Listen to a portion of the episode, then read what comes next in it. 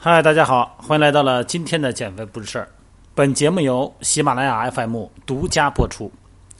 今天呢，终于看到了2019年的北京的第一场雪啊，来的真是姗姗来迟哈。光看人家南方的朋友们朋友圈里边发下雪的图片了，都馋得慌。终于看见北京的雪了。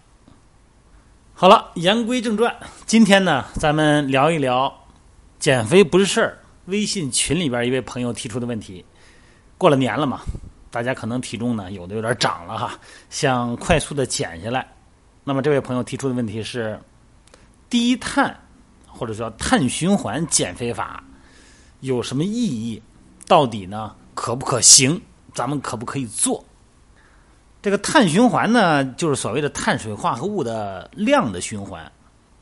咱们的碳水呢，主要来自于主食哈。呃，米饭的、面的、糖啊、饮料等等哈，包括蔬菜、肉也有，但是不多。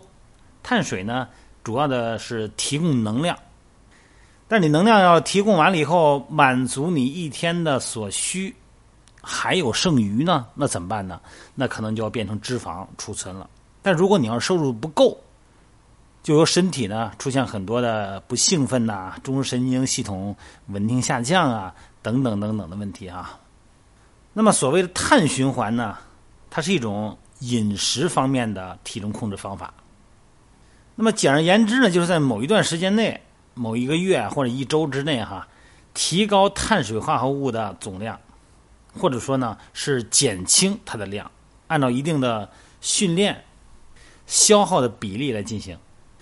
比方说呢，咱一周这七天，那你不可能每天都练吧？那么不练的那一天呢，咱们作为休息日呢？这饮食中呢，咱们就把碳水化合物的比例呢降到最低。那么这一周里边呢，你可能会安排有一天是只做有氧训练的。那有氧训练的特点是中等强度，对吧？哎，那这个时候呢，碳水化合物的比例呢作为中等比例。那么还有几天呢是力量训练、大强度训练的，消耗的比较多。那么这个时候呢，把碳水化合物的比例摄入量增加到最大，分为。高中低这么三个档啊，如此循环往复。那么另外还有一种方法呢，就是长期的低碳，就是常年的啊，长时间的，不分什么运动强度大与小，就是低碳水化合物。然后呢，进入平台期了，再通过高碳水化合物一到两天，然后呢来调整这个平台期。那这个过程中呢，可能会长点肉哈，然后呢再进行低碳。这样的方式呢，来打破平台期，也就是说呢，它是以长期的低碳营养比例呢来进行的。当然，一般这个掌握或者说使用这个碳循环方法的朋友呢，尽一般都会用这种一周有两个高碳日啊，两个中碳日和三个低碳日。那么据说呢，这样可以推迟。平台期的产生，维持咱们身体的新陈代谢。高碳水化合物那一天呢，加大运动量，增加肌肉训练。那么中等碳水化合物那一天呢，啊，做一些有氧训练啊。刚才说了啊，低碳呢就是不训练。那其他还有两种功能元素呢，就是一个蛋白质，一个是脂肪哈。一般情况下呢，蛋白质的摄入量不变，那么脂肪的摄入量呢，会随着碳水化合物的摄入量的变化而变化。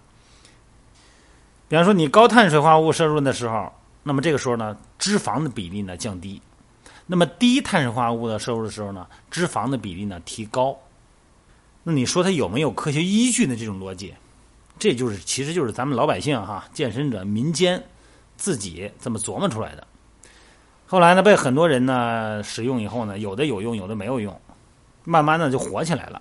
但是呢，如果你要非得严格的让它量化，呃，了解它背后的原理，没有什么组织和机构呢能够针对它进行量化的分析的研究的结果哈。